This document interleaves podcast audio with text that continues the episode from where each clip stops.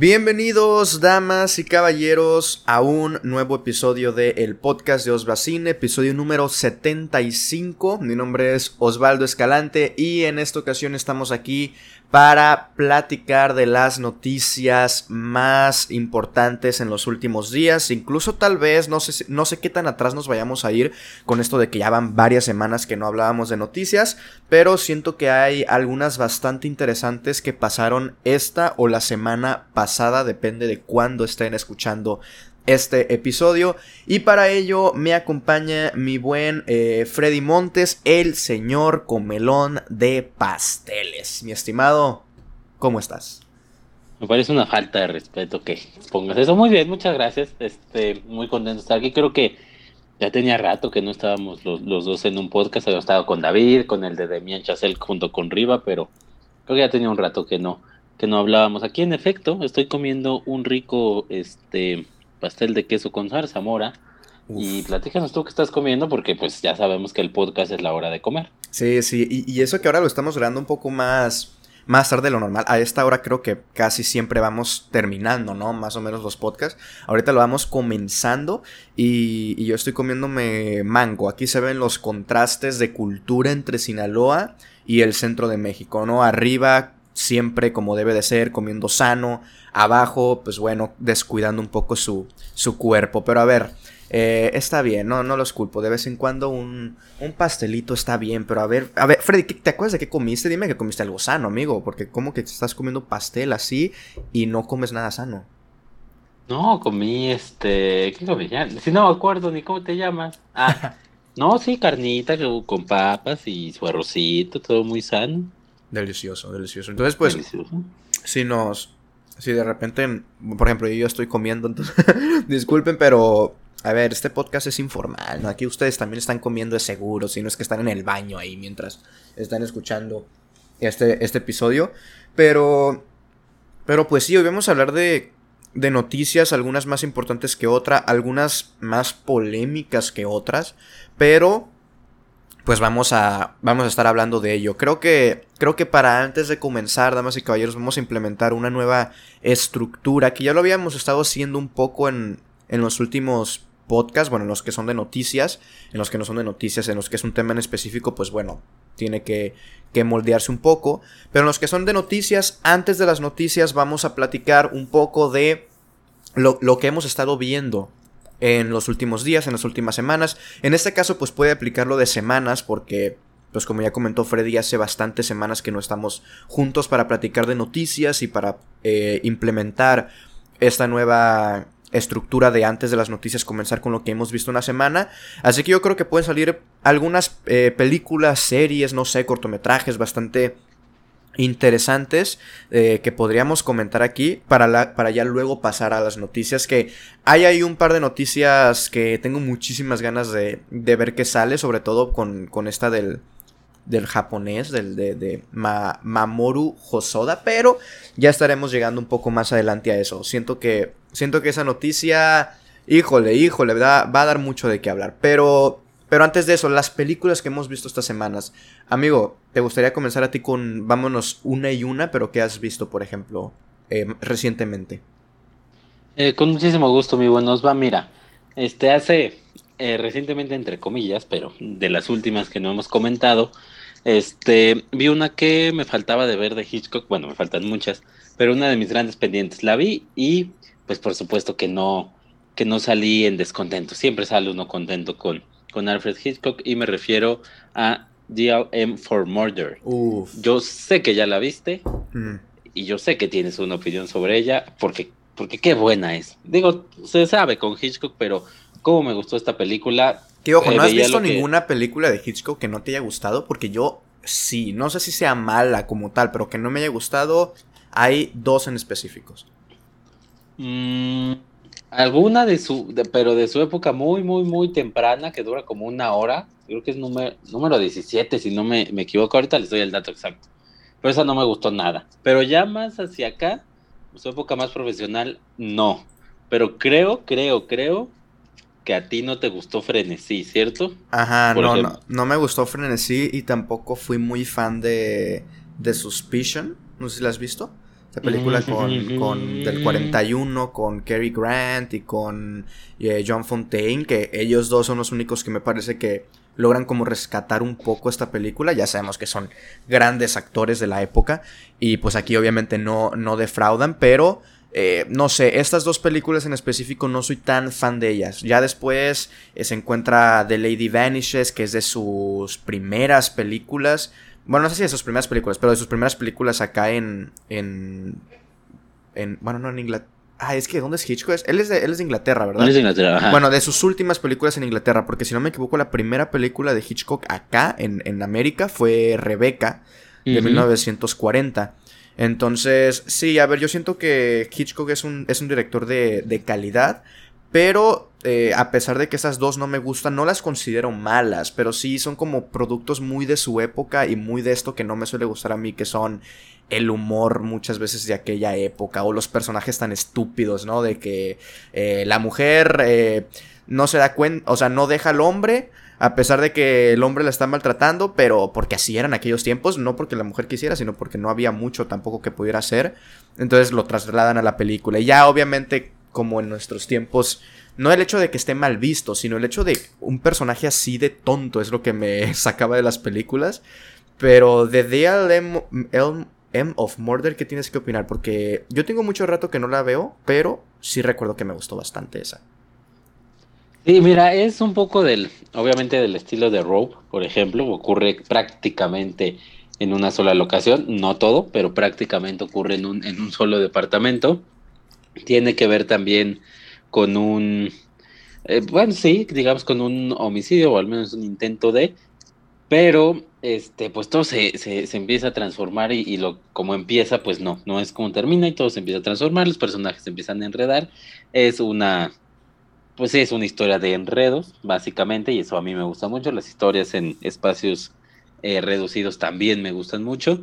Y sobre todo me llamó la atención que al final, cuando se está acercando la, la resolución, pues uno pensaría que en una película de aquellos años, pues ya no te sorprendería. Obviamente si la contextualizas y demás, bueno, le das, le das el valor merecido, pero para una película del 54, pues la resolución te sonaría ya algo muy visto, muy choteado, y yo, de verdad, de verdad, de verdad, mm, pues no, no, no vi venir. O sea, yo iba descubriendo a, la par de los personajes o a la par de cómo nos lo muestran, pero pues no, no vi venir cómo, cómo se resuelve el problema, lo cual habla de, de esa majestuosidad que tenía el señor Hitchcock para, para su suspenso y para sus historias y para resolverlas y para y para asombrarnos y para sorprendernos, que a final de cuentas, bueno, es uno de sus de sus grandes eh, puntos fuertes, ¿no? Es uno de sus puntos fuertes, ya lo sabemos con Psicosis, cuando pasa lo que pasa a la mitad de la película y rompe con una, con una narrativa que hasta el momento pues no había roto nadie, que se ha intentado pocas veces porque es difícil lograrlo. Bueno, en The Allen for Murder su resolución también es, también es bastante sorpresiva, por lo menos para mí lo fue, y eso me gustó mucho. Este, de verdad, no sé a ti, creo que lo, si no me equivoco, leía ahí en tu letterbox que te gustó más la soga. Ay, pero creo que a mí me gustaron al mismo nivel, ¿eh? Así, así de plano. Sí, a ver, yo tengo mucho que no veo. Que no veo esta la que tú comentas. Tanto que no me acuerdo mucho ni cómo acaba. Por eso me quedé un poco ahí sorprendido de lo que comentabas del final. No, no dudo que la haya pasado bien viendo la película. Además tiene a Grace Kelly, güey. Grace Kelly es nada, a mí me encanta Grace Kelly, entonces tenerla aquí pues ya es un plus. Pero sí, a mí, a mí Rope, a mí la soga sí me parece las mejores de Hitchcock, güey. A mí esto de contextualizarla eh, siendo la primera película en utilizar un plano secuencia falso, no hay cortes y todo eso, pero en simular un plano secuencia, además la, la, la propia historia de, del asesinato me, me, intriga mucho, el hecho también de, de la, del mensaje o la crítica que quiere hacer con esto del el, asesinato perfecto y, cómo lograrlo. No sé, a mí me encanta eh, la soga. Pero a ver, es que a mí desde, por ejemplo, desde, desde precisamente Dial M for Murder hasta que, que, es la onceava que tengo en mi ranking. He visto 15 películas de Hitchcock, es la onceava, pero ya tiene cuatro estrellas y, y todas tienen cuatro estrellas hasta, hasta la hasta la 8, que es Tu Catch a Thief. Ya después de ahí ya siguen cuatro y media como Los Pájaros, La Soga, eh, etcétera, etcétera. Pero a mí es que el cine de Hitchcock sí me parece muy, muy destacable. Creo que es uno de los directores con los que te puedes adentrar. Porque, a ver, sigue siendo como un cine comercial, ¿no? El de Hitchcock, al final de cuentas. Sobre todo las últimas películas. Como un cine comercial, pero es como puedes hacer como esa transición del cine comercial eh, malo al cine comercial bueno y luego irte por, por pura calidad, cine de autor, porque al final de cuentas Hitchcock, a pesar de que ya en sus últimas películas tenía buen presupuesto y todo lo que tú quieras, pues nunca dejó de ser un, un cineasta de autor, sus películas siempre tenían su sello, entonces eso habla de que cuando tienes la calidad puedes, uh, puedes hacer una película a pesar de que pueda ser de estudio en muchas ocasiones, pues con, con, mucha calidad. Entonces, pues mira, ¿Cuántas o cuáles son las películas de Hitchcock que digas tú me faltan por ver, así que sean como las más populares y que digas no he visto esta de Hitchcock? Pues yo creo, porque la, iba a ver justo después de este, ya no me dio tiempo. Creo que Strangers on a Train me, falta y es, es, bastante importante. Así de, de, las top, yo creería que esa. Porque, pues bueno, obviamente Psicosis, Rebeca, eh, La Ventana Indiscreta, North by Northwest, o sea, todas esas ya, ya las vi, tu Cachatif que la acabas de mencionar, este Vértigo que algún día habla, algún día hablamos de Vértigo, hablaremos de Vértigo, Este, los pájaros, o sea, todas esas ya las vi. Creo que el Strangers on a Train me, me es la que me falta, pero que, o sea, que me, me, llamó mucho la atención porque sí, en efecto, Hitchcock, o tenemos la relación de que el cine comercial es malo o mal hecho o hecho al fregadazo. Y Hitchcock sí llegó a un punto en el que era muy comercial con la intención de serlo, o sea, era ya una marca. Hitchcock se convirtió en una marca y, hizo de sus películas eso. O sea, en esa época, lo comentabas con los actores, pues la gente iba a ver a los actores en ese sistema hollywoodense de estrellas. Nada le importaba quién dirigiera, iban a ver a los actores. Y ya con las películas de Hitchcock ya se empezaron a ir a ver las películas de Hitchcock, sin importar quién saliera. Entonces es, es, un, es un cineasta interesante, por supuesto, en, en su forma de hacer cine pero por todo lo que lo rodeó y por, y por lo que logró ser, o sea, a eso de, la marca, de ponerse él en sus películas y, ya la gente iba a jugar, ¿no? Se hacían ahí juegos a ver quién encontraba a Hitchcock y demás. E, es, muy interesante, es interesante el cine de Hitchcock visto por dentro y por afuera. Entonces, este, todo esto a raíz de The Allen for Murder, que era una de mis pendientes, ya la vi y quedé fascinado. Excelente, pues bueno, yo, eh, a ver, es que ya tiene bastantito tiempo que no, pues que no comentábamos lo último que habíamos visto. Yo entre uno de los miniciclos que hice para, para el podcast de Niños Incultos en el que también colaboro es, eh, me vi unas cuantas películas de, de Kathy Bates, me vi About Smith, me vi Misery, Misery por primera vez, todas estas me las vi por primera vez. Eh, Misery, About Smith, eh, Fried Green Tomatoes eh, y Dolores Claiborne. ¿Has visto alguna de estas? Este, obviamente Misery, que hay, por cierto, que que lo sacas de tema porque tenía ahí un problema contigo, que creo que no fuiste el más fan de algunos momentos de su actuación. Y este, About Smith también tiene, tiene poco que la vi con Jack Nicholson, ¿cierto? Es la de... Sí, sí, la de Jack Nicholson. Qué gran película esa y qué gran actuación, ¿eh? La de Nicholson. Sí, sí, sí, tremendo. Sí, hablando de actuaciones de Katy, de Katy Bates. No, a ver, es que no sé, no fui tan fan de estos momentos en donde se exaltaba bien cabrón. Era más fan como de estos momentos de fan, de que ella era la fan eh, emocionada, como la fan loca por él antes de que se convirtiera todo en un, en un gritadero por su parte. No sé, no sé, a ver, híjole. Pero... Es que a mí me encanta Me encanta la película y su actuación no sé, la voy a, no tiene mucho que la vi, bueno, no sí, pero pues yo lo vi todo casi que perfecto. Sí, pero por ejemplo, a mí la actuación que más me gustó de ella de estas películas que mencioné es casualmente la película que menos me gustó, que es Dolores Claiborne. Ok, no, no, no la he visto. Ah, bueno, eh, es, en esa actuación me gusta mucho su actuación. La película es como un suspenso que podría haber salido bien chido, pero termina como, como una novela, más o menos. No sé, está medio medio rara esa película. Pero la película que me encantó de inicio a fin, güey, fue la de tomates verdes fritos. Fritos verdes. Fried Green Tomatoes. ¿No la has visto esa? Fried Green Tomatoes. este, no, no, no, es buenísima. Bueno, a mí, no sé si sea buenísima, pero es que a mí me encantó la manera en la que está contada.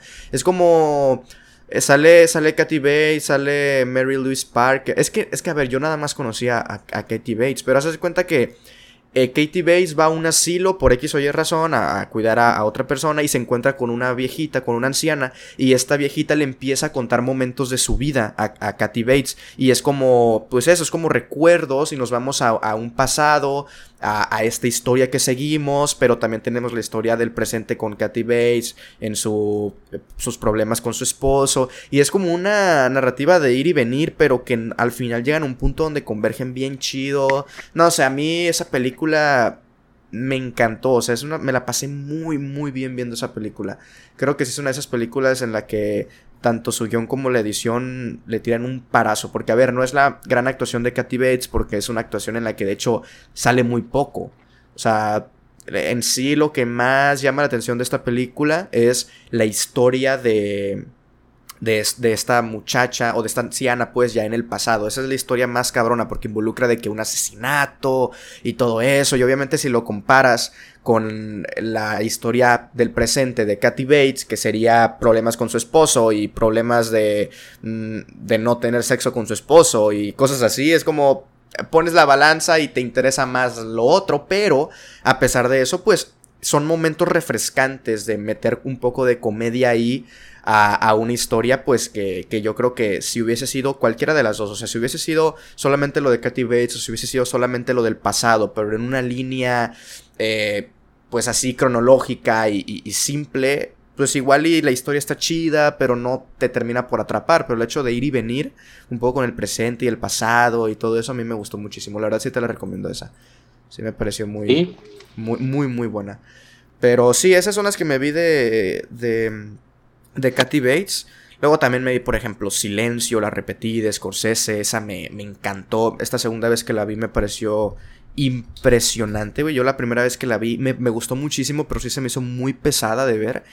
Eh, por el ritmo, por la duración y todo. Y esta segunda vez se me pasó de volada, güey. Esta es, es, no, no, a mí me encantó esta segunda vez que la vi. Yo creo que ya pues sabes, ¿no? Qué esperar y ya la viste y ya sabes cómo termina y todo. Pero ya ir viendo este camino me, me encantó. Y bueno, ¿qué, ¿qué, otra cosa te viste tú? Sí, sí vi que viste silencio y me, llamó la atención. o sea, le, le, puse en su momento 7 y recuerdo que ya, ya reseñaba en ese tiempo y puse que era este Scorsese en descafeinado o algo así, no me acuerdo, pero tenía sus, cosas ¿cómo bastante descafeinado? Sí, sí, sí, sí. No, tienes que volverla a ver. Pues descafeinado por su forma, ¿no? No por sus porque tiene cosas muy este pues muy fuertes. Esa escena, esa escena de, de la crucifixión con el mar, puta, qué maravilla. Uh, sí, sí, no, impresionante, güey. No, no, tremendo. Sí, tiene muchísimos momentos, güey. Tiene muchísimos momentos bien cabrón. Sí, sí, sí, sí lo tiene, eso, eso no, no lo niego, no lo niego. Silence interesante que la ningunearon ahí en los, en los Oscars y demás. Pobrecitos. Bueno, este, esta segunda, la, ahí hace rato que estaba escogiendo de cuáles iba a hablar. Me llamó la atención porque la vi en Letterboxd y vi que le pusiste muy mala calificación. así que esto va a estar bueno. De el cineasta David Lynch, ah. Lost Highway, por el lado oscuro del camino, porque no sé a quién se le ocurre traducir las películas de David Lynch, pobrecito, pero bueno, Lost Highway. Este, ¿por qué? Me parece muy... ¿Por qué le pusiste dos estrellas? Dos de cinco estrellas. ¿Por? No tienes que ventilar, mi amigo. No, pues no. Eh, esta película, mira, mira, las películas de, de, de, Hitchcock, iba a decir, las películas de Lynch no son para que tengan sentido. Estamos de acuerdo, ¿no? No, no, es, no es su fuerte el que tengan sentido sus películas en muchas ocasiones.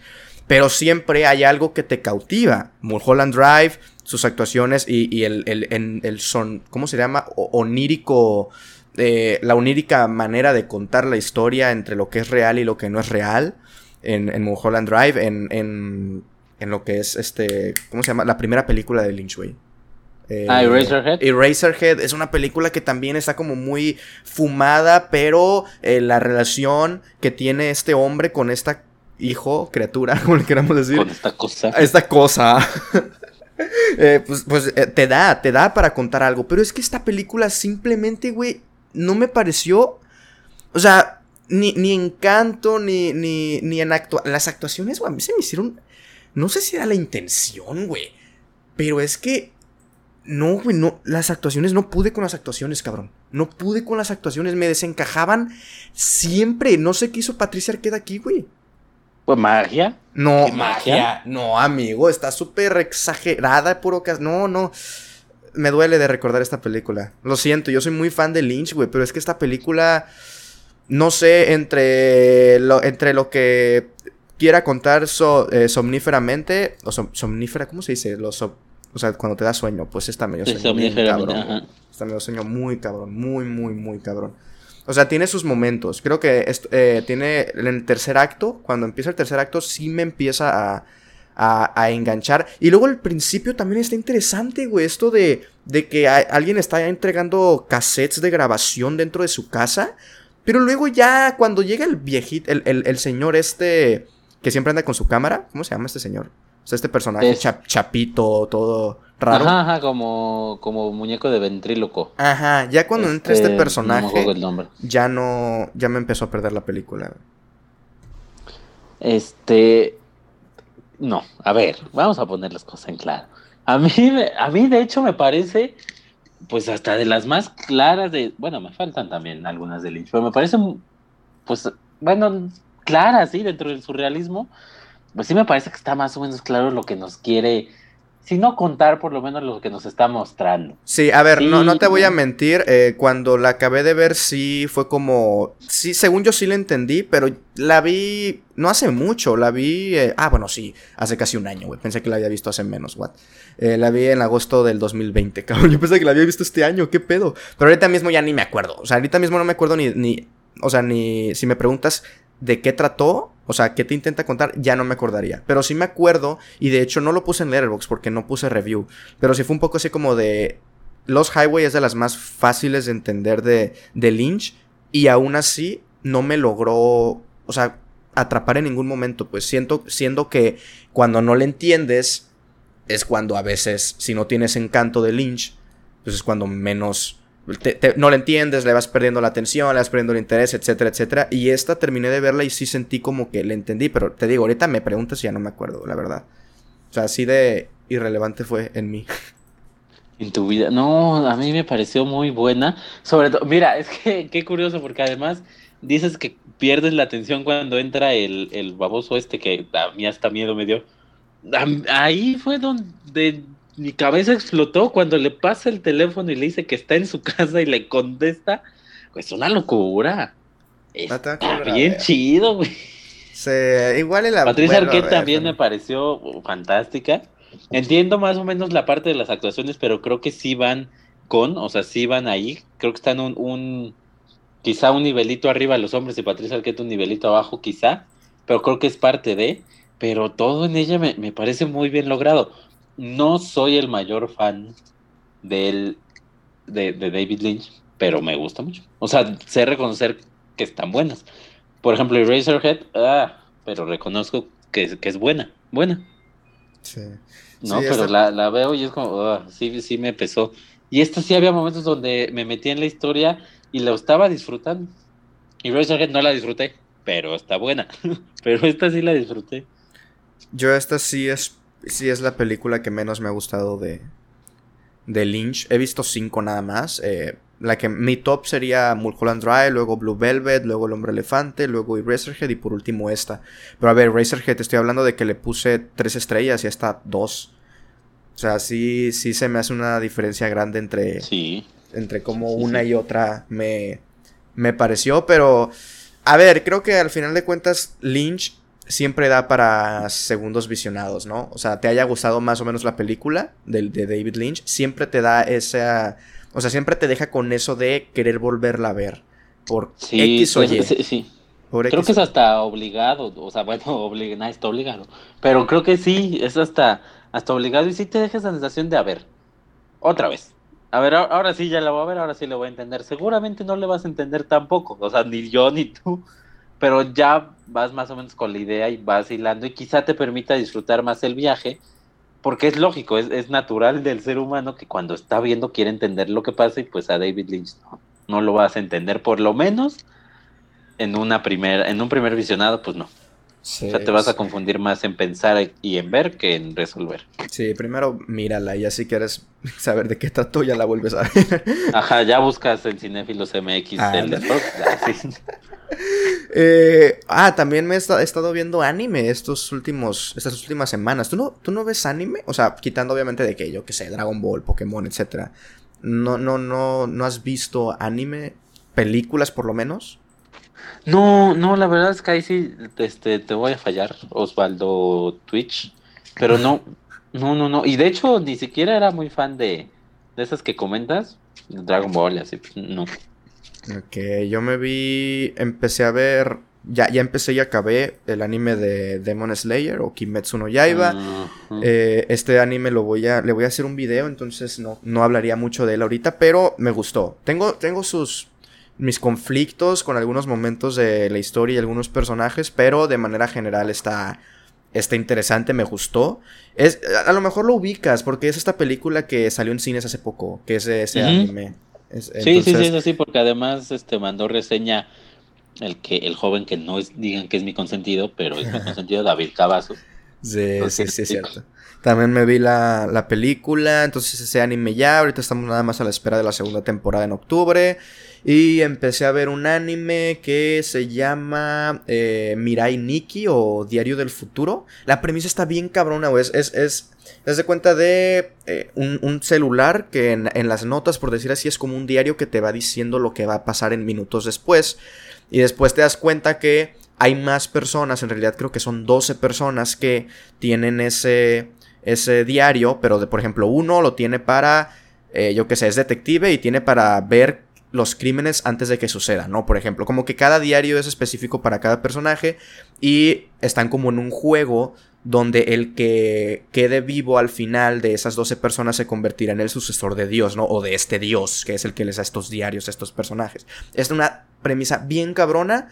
Lamentablemente hasta el momento, episodio número 12 que llevo, no se me hace que esté bien aprovechada. Me está gustando, me está entreteniendo, pero sí... Eh, te cuento esa premisa, amigo, y te, te baja los pantalones. No sé, está chingoncísima. está chingoncísima esa premisa.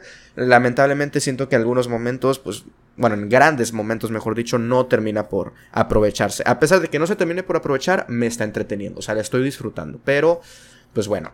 Eh, pues es lo que pasa. Pero sí he estado viendo varios animes. De hecho, quiero revisitar otros clásicos como Dead Note. ¿Dead Note nunca la viste? No, me, o sea, la conozco perfectamente porque pues es, es popular y la gente, este, hasta la fecha, o sea, desde algo pasó, salió la película, no sé qué, se hizo muy popular. Sí, salió una película. Creo que no gustó la película, ¿cierto? No, la película no, no, a mí tampoco me gustó. Que, de hecho sale Willem Dafoe, sale Willem Dafoe ahí como el, como Ryuk en esa película, como uno de estos eh, demonios, por decir así. Pero ese anime siento que sí te gustaría, güey. Y, y, tiene una temporada nada más, o sea, como 27 episodios y cada episodio dura 20 minutos, o sea, es rápida. Y siento que por lo menos es mi anime favorito y siento que es un anime con el que todos podrían comenzar a ver anime porque, este digo, está cortito, es muy interesante, personajes súper complejos a la chingada. No sé, a mí me gusta mucho y me gustaría volver a revisitarla porque sí la tengo como si fuera el producto mejor escrito que he visto en la vida y a lo mejor y no. Entonces, pero yo lo vi en el 2015 por allá, entonces no sé si ahorita se la vuelvo a ver baje o no, sobre todo porque regla número uno del anime, sobreexposición de a madres. Entonces tengo miedo de que ese anime sí tuviera sobreexposición. Entonces, ay, pues vamos a ver. O sea, en pocas palabras, mucho texto, pues. mucho, diálogo. mucho texto, mucho, mucho texto. Que, que es, es que es lo que mucha gente no o sea, el manga está bien, el manga son viñetas, es, un cómic que se cuenta pero japoneses. Viñetas son imágenes y texto, ahí está bien que haya mucho texto. Pero ya en una traslación audiovisual, en una adaptación, pues ya usa la música, ya usa el movimiento, etcétera, no tienes que trasladar exactamente todos los diálogos que hay en el manga, ¿no? Entonces como que el, pedo es que la gente le gusta, o sea, la gente le gusta que exactamente como está en el manga esté en el anime, entonces pues ya no hay mucho que hacer. Pero pues bueno. Eh, pues esas son las cosas que nos que, empezamos a ver o que vimos en los últimos en las últimas semanas. Un poco variado no entre películas clásicas surreales otros animes luego Hitchcock. Me parece que vimos que vimos varias cosas. Sobre todo que tú no habías no, no has estado viendo muchas cosas no bueno estrenos sí no sí no no en estrenos ando perdido totalmente. Y he visto una que otra cosilla así de, de pendientes, o sea, David Lynch, Hitchcock, este, me aventó una de Allen también pendiente. Ah, luego lo platicamos, pero ya vi también mi gran pendiente de Paul Thomas Anderson, de Will Blood. Luego la platicamos. Uh, luego, luego la platicamos. Sí, ya, ya la vi, ya la vi. Uh. Este, así, o sea, me he estado con pendientes, pero no, estrenos no, pero ya, ya me voy a poner al día, ahora sí, yo ya, listo para volver a los estrenos. Excelente. Ah, y se me olvidaba, también vi La calle del terror, esa trilogía de Netflix, de eso sí no hablaré porque ya tienen mi opinión en el canal de YouTube y también tienen mi opinión en la página de Cinefilos MX. Eh, con, con, las tres reseñas así en un mismo texto porque no iba a ser tres reseñas o sea, reseña independiente cada una, sobre todo porque yo vi la primera y dije, las tres van a ser iguales, al chile, van a ser la misma fórmula. Y efectivamente fue la misma fórmula, entonces iba a ser lo mismo que iba a poner en una y en otra, así que pues mejor me lo, me lo ahorré y decidí hacerlo en tres, pero bueno, ya en Cinefilos MX lo, lo tienen. Este, pero bueno, creo que es buen momento de comenzar con las noticias, amigo. Creo que, mira, antes de las noticias que, que, que platicamos, me gustaría hacerte una pregunta. ¿Qué tipo de música escuchas, güey? Ah, qué, qué loca pregunta. Este, para un podcast de cine. No, eh, ya no es solamente de cine, recuerda. Ah, no, ya, ya es de todo, ya es de todo, ya aquí la próxima semana del amor, podcast del amor y consejos ahí, el horóscopo. Este, ay, es que soy, o sea, soy muy de flojera porque voy a decir la, la clásica de, pues casi de todo, pero, pues me gustan la verdad, este, canciones viejitas, en español o en inglés, pero viejitas. Me gusta la, en inglés de los ochentas, así, noventas. Y en español, pues, cualquier cosa que se pueda cantar. No, no me gusta cantar, pero que se pueda cantar la canción, así chido, esas me gusta. ¿El rock inglés nunca te gustó? No me refiero a inglés, inglés británico, sino inglés de habla inglesa. Sí, o sea, sobre todo de esa, de ya de, del siglo pasado, sí, el rock sí. Linkin me gusta mucho Queen, por ejemplo. Eh, me gustaban algunas, no la banda en general, o sea, no sus muchas de sus canciones, pero claro que tenía canciones que me gustaban, o me gustan pues. Para mí Linkin Park fue, o sea, tanto Linkin Park como Bon Jovi y Michael Jackson fueron la música con la que yo crecí, sobre todo por, por, por un primo, con Linkin Park me lo introdujo un primo y y bueno, hoy se cumplen cuatro años del fallecimiento de Chester Bennington, que era el vocalista principal de Linkin Park. Eh, híjole, a mí sí, yo recuerdo en el 2017 cuando salió la noticia de que se suicidó, güey, fue como, ay, güey, no mames, sí me dio un bajón bien cabrón, así como cuando me enteré que murió Michael Jackson, eh, también yo lloré cuando murió Michael Jackson.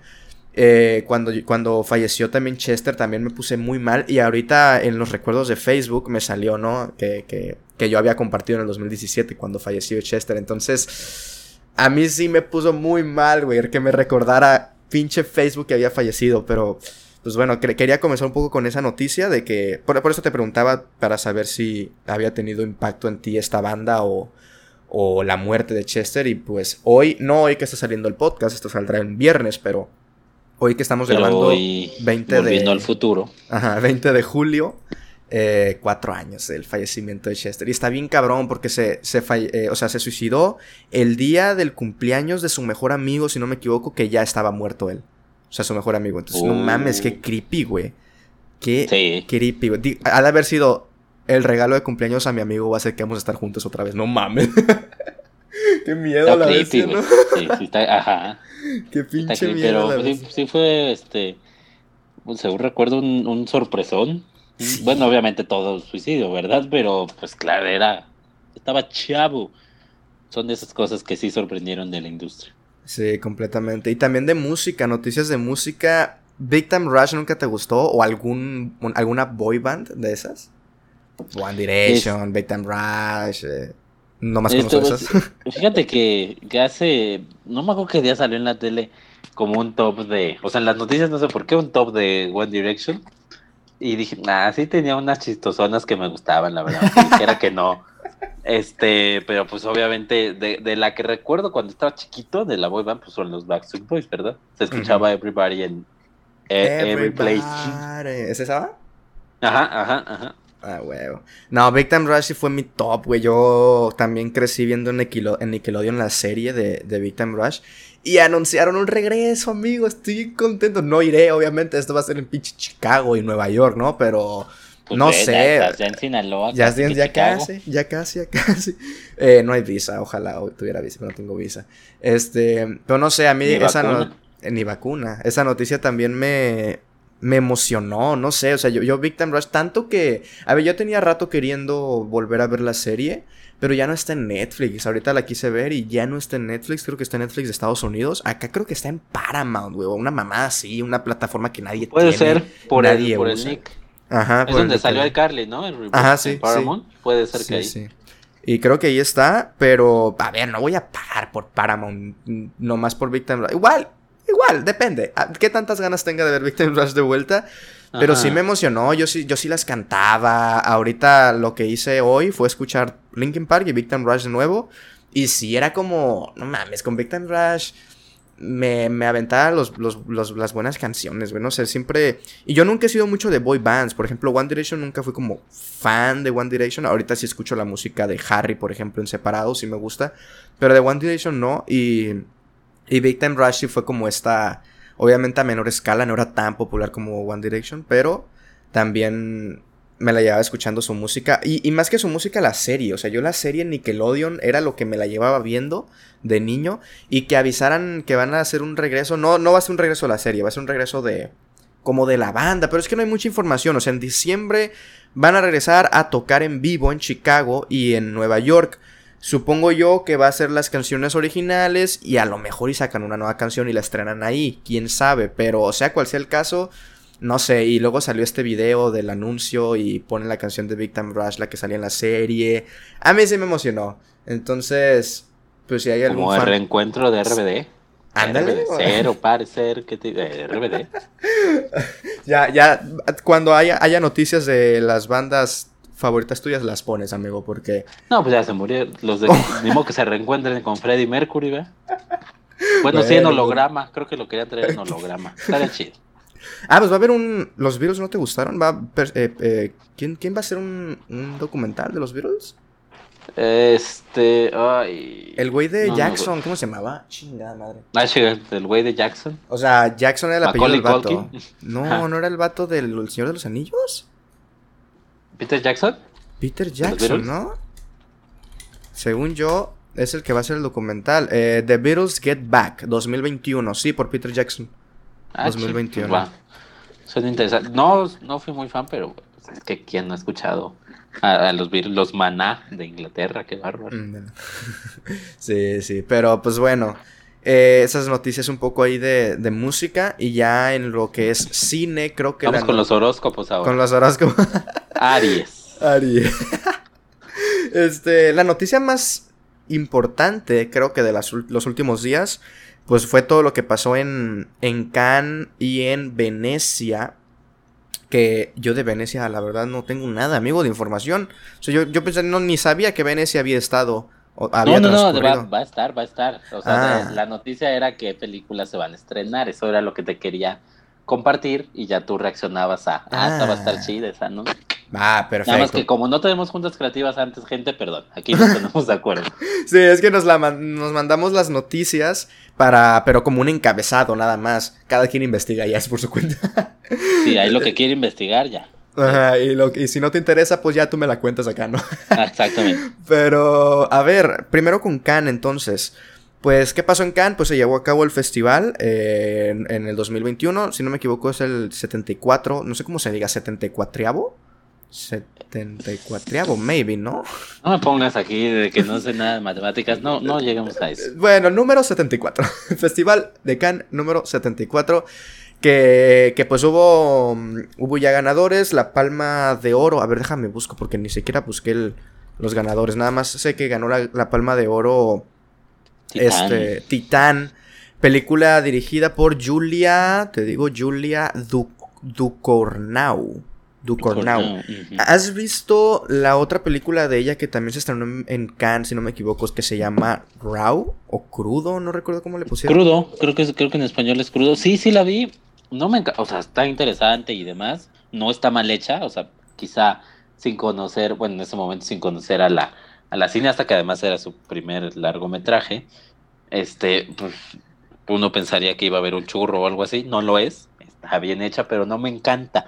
Por eso me da miedo ahora con, con Titán. Este, por supuesto, ganar la palma de oro no es cosa cualquiera, pero este, no sé, no sé, tengo mucha, mucha incertidumbre por, por ver Titán. Claro que cada palma de oro te genera incertidumbre, pero esta sobre todo porque no sé, no, no sé, no sé, no sé, no sé. Ya te iba a preguntar si el año, que, qué película había ganado el año pasado la palma de oro, pero no se llevó a cabo, ¿verdad, Can? Sí, no, es Parasite, la, la última que ganó pues, fue. Sí, pero ya, ya hace un par de años. Pero sí, yo sí vi esa película también. Y a ver, completamente de acuerdo, yo no me parece mala película. Eh, sé, creo que tiene cosas interesantes, pero yo más que eh, mi, mi, conflicto con ella, más que si está bueno o no, es el hecho de que a mí me la vendieron como que me iba a dar asco y repulsión y que está muy fuerte la chingada. No es cierto, tampoco está tan fuerte, ¿no? O sea, como mm. que tiene su canibalismo y esto y esto, pero no tiene tanto que de hecho, la, eh, Armie Hammer recomendó esta película, güey. Ojo, ¿eh? Ojo, ya sabemos de dónde sacó eh, su gusto por la carne humana, al parecer. O igual es una biopic. Ah, no lo había pensado de, esa manera. Pero fíjate, Titán, a diferencia de ti, sí siento que, que me va a gustar, güey. No sé. ¿Sí? Sí, creo que sí. Siento que esta sí va a estar fuerte. Sobre todo porque la gente como que salió muy así, ¿no? De los primeros tantos 15 minutos. Es de las escenas o de, la, de las imágenes más fuertes que se han pasado en este festival desde, desde Anticristo de Lars von Trier. Y yo, ay caray.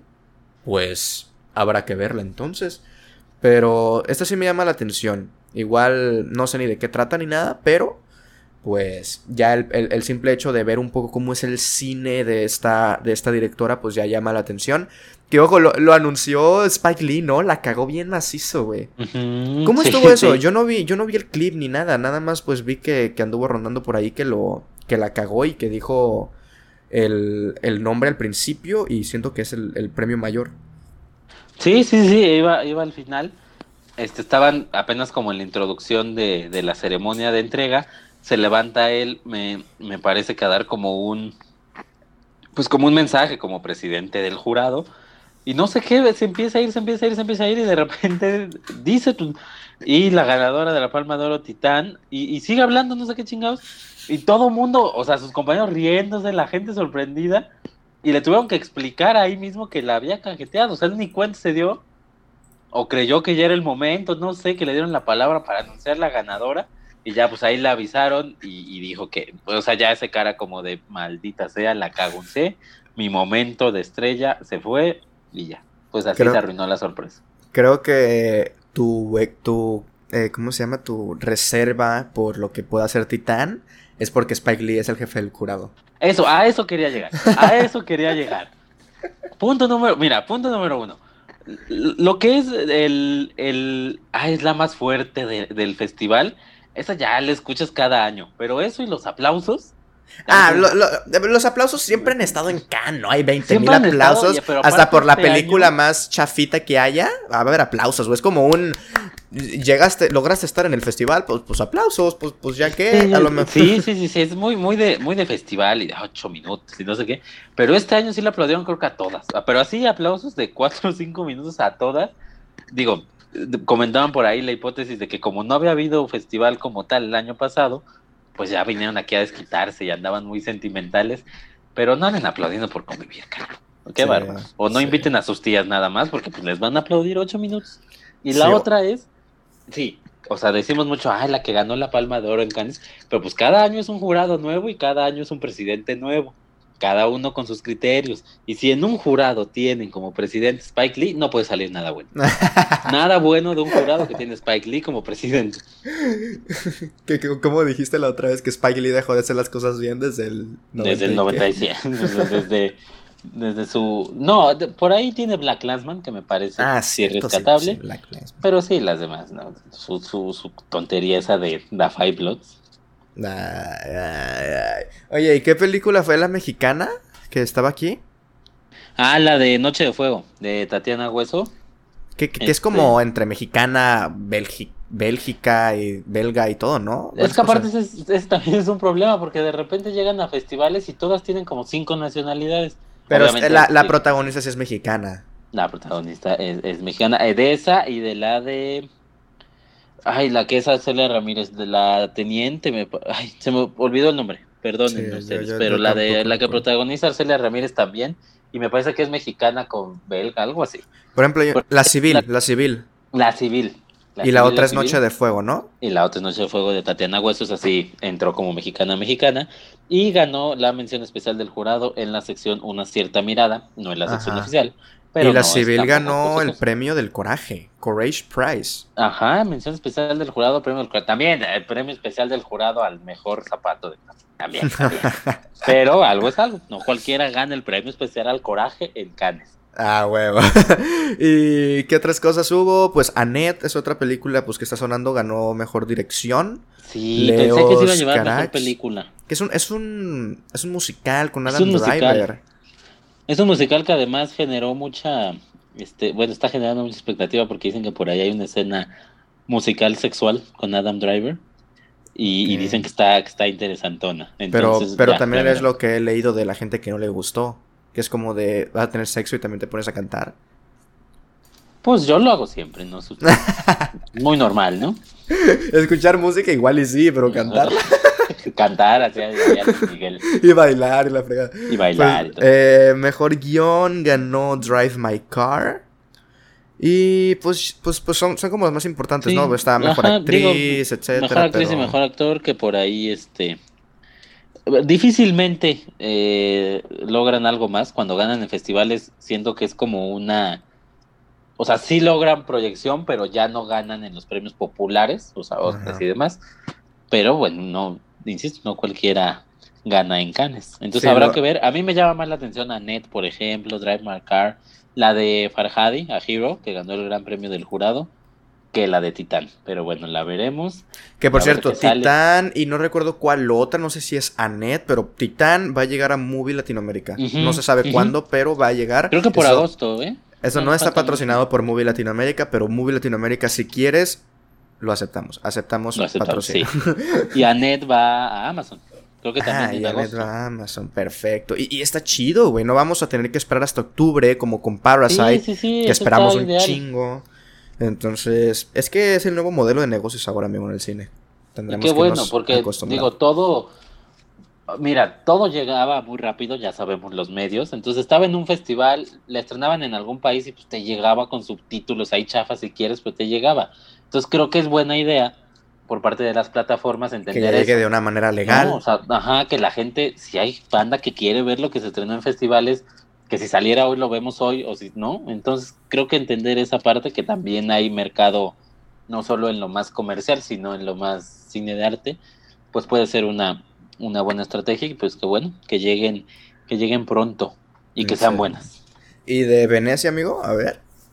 Mira, ahí te van, Venecia. Fíjate, te voy a decir algo de entrada, la noticia principal o por la que llegué a esto es que la película de Spencer, de Pablo Larraín, protagonizada por Kristen Stewart, en la que va a interpretar a la princesa Diana, se va a estrenar en, en, Venecia, en competencia, o sea, en Venecia y en competencia. Entonces ahí alguien ponía la lista de las películas que ya estaban, este, confirmadas. que ya estaban confirmadas, pero no encontré otra nota donde, donde salieran varias de estas o sea, varias sí ya, ya vi que están confirmadas, pero otras no. Pero vamos a jugar suponiendo que sí. Ya si no, me cancelan si quieren. Ok. Ahí les va. Ahí les va una cosa porque está, está buena. Si, si todas estas sí llegan, está buena. Mira, ya sabemos y confirmadísima, aunque fuera de competencia, Dune, de Denis Villeneuve. Que por cierto, salieron nuevos. nada, nada. ¿Nada? A ver, la espero porque es de Denis Villeneuve. Y ya. No es una historia que conozca, no he visto la película de David Lynch, que la quiero ver, no he leído el libro, no sé de qué trata nada. No le espero de nada salvo que es de Denis Villeneuve y es uno de mis directores favoritos y eso ya le suma. Pero fuera de eso, o sea, salió el tráiler, me salieron nuevos pósteres individuales para cada actor, me, la verdad, la iré a ver al cine probablemente. ¿Por qué? Porque es de Denis Villeneuve y ya. Entonces, a ver, a mí no me emociona mucho eh, su estreno, pero obviamente el hecho de que vaya a estar en el festival, pues es bueno. yo, eh, o sea, igual no lo espero por, por el libro, no lo leí y demás, pero sí tengo muchas ganas de ver, porque durante años se nos ha dicho que era la película imposible de, de adaptar y que iba a ser una proeza y que nadie la quería y que, bueno, vamos a ver, vamos a ver si, si Denis Villeneuve me parece que es su prueba de fuego, aunque no sea su obra maestra, si saca algo bueno, algo rescatable, este se va a poner. Claro, pero es que no sé qué. O sea, su prueba de fuego sí, pero. Tipo, no sé si, si sea mala, no creo que sea como como bajarlo de escalones. Me explico, tiene muy buenas películas este cabrón. Y siento que esta cinta. pero esta cinta es... como. Ajá, siento que esta película es muy de estudio, güey. Nos la quieren vender como si fuera de Villeneuve cuando no creo que sea así. También va a ser interesante, porque si sale mal, va a salir. Ya van a salir todos a decir que no era de él. Si sale bien, van a decir que era totalmente de él. Va a depender de qué tanto les guste. Sí, es un poco como lo que va a pasar con Chloe Zhao en Los Eternos también. Ajá, exactamente. Si sale mal, es que tiene a Disney. Y si sale bien, es que no cayó ante Disney. Ah, lo van a acomodar a su, a su gusto. ¿Qué otras están?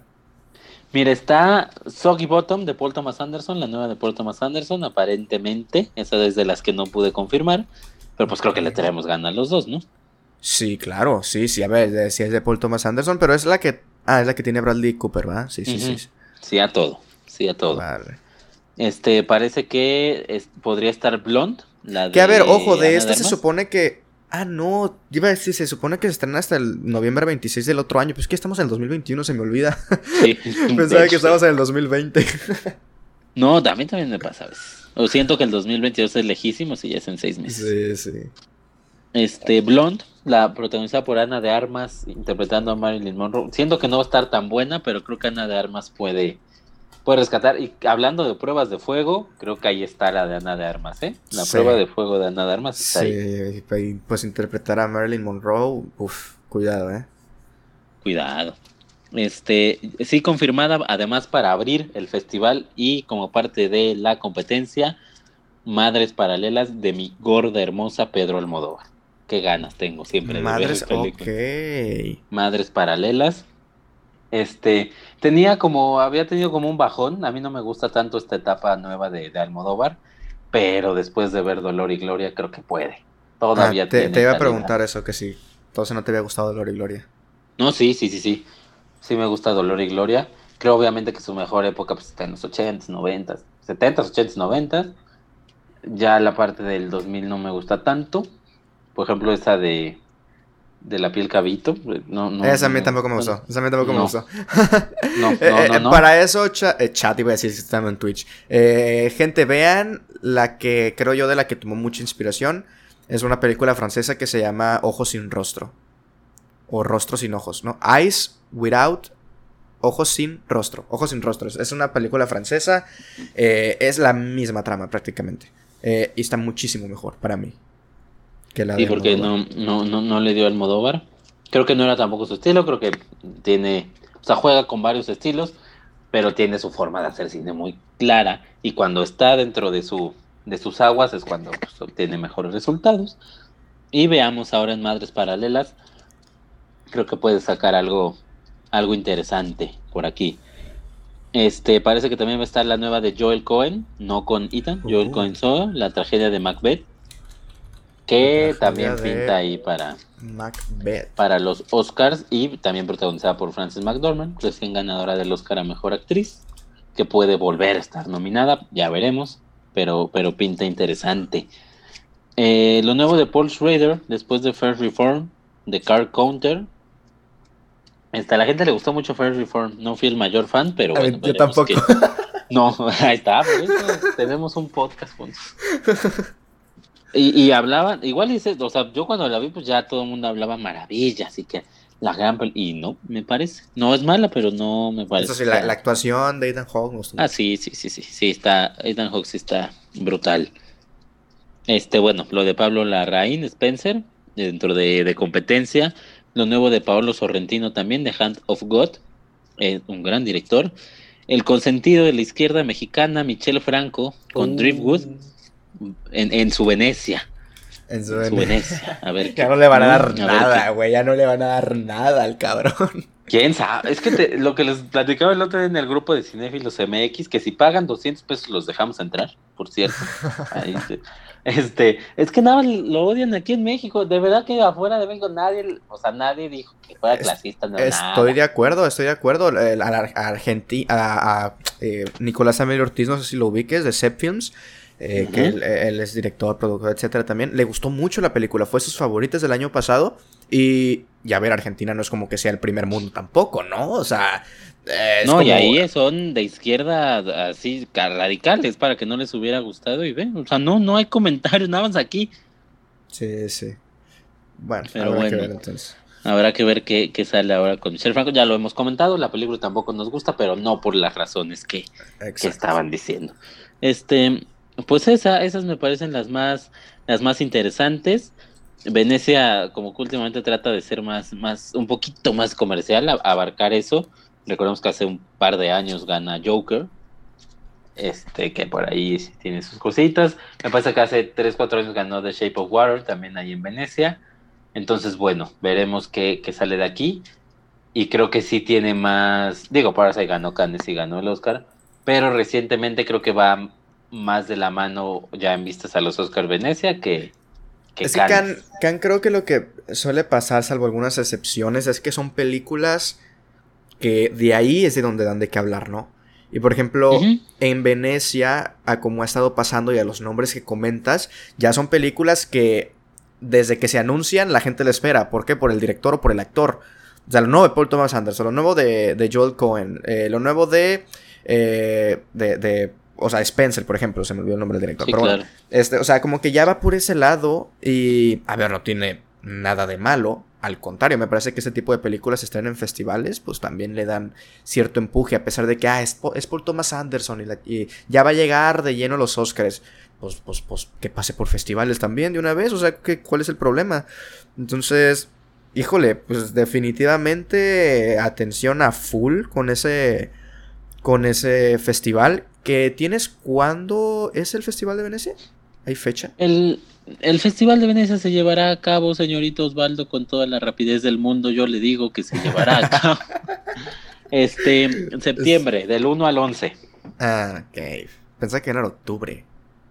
no, no, no, en septiembre ya no falta este, pues mucho. Ya estamos a mitad de julio, agosto y empezando septiembre llega. Perfecto, pues Interesante lo de los festivales. Que ojo, una pregunta que se me había olvidado hacerte ahorita con respecto a Cannes. En Cannes se estrenó The French Dispatch. Eh, ¿No compitió en nada? ¿Nada más era como proyección? Este, ay, según yo sí compitió en la, en la y no ganó en ¿eh? nada. No, ganó eh, aplausos sí, claro.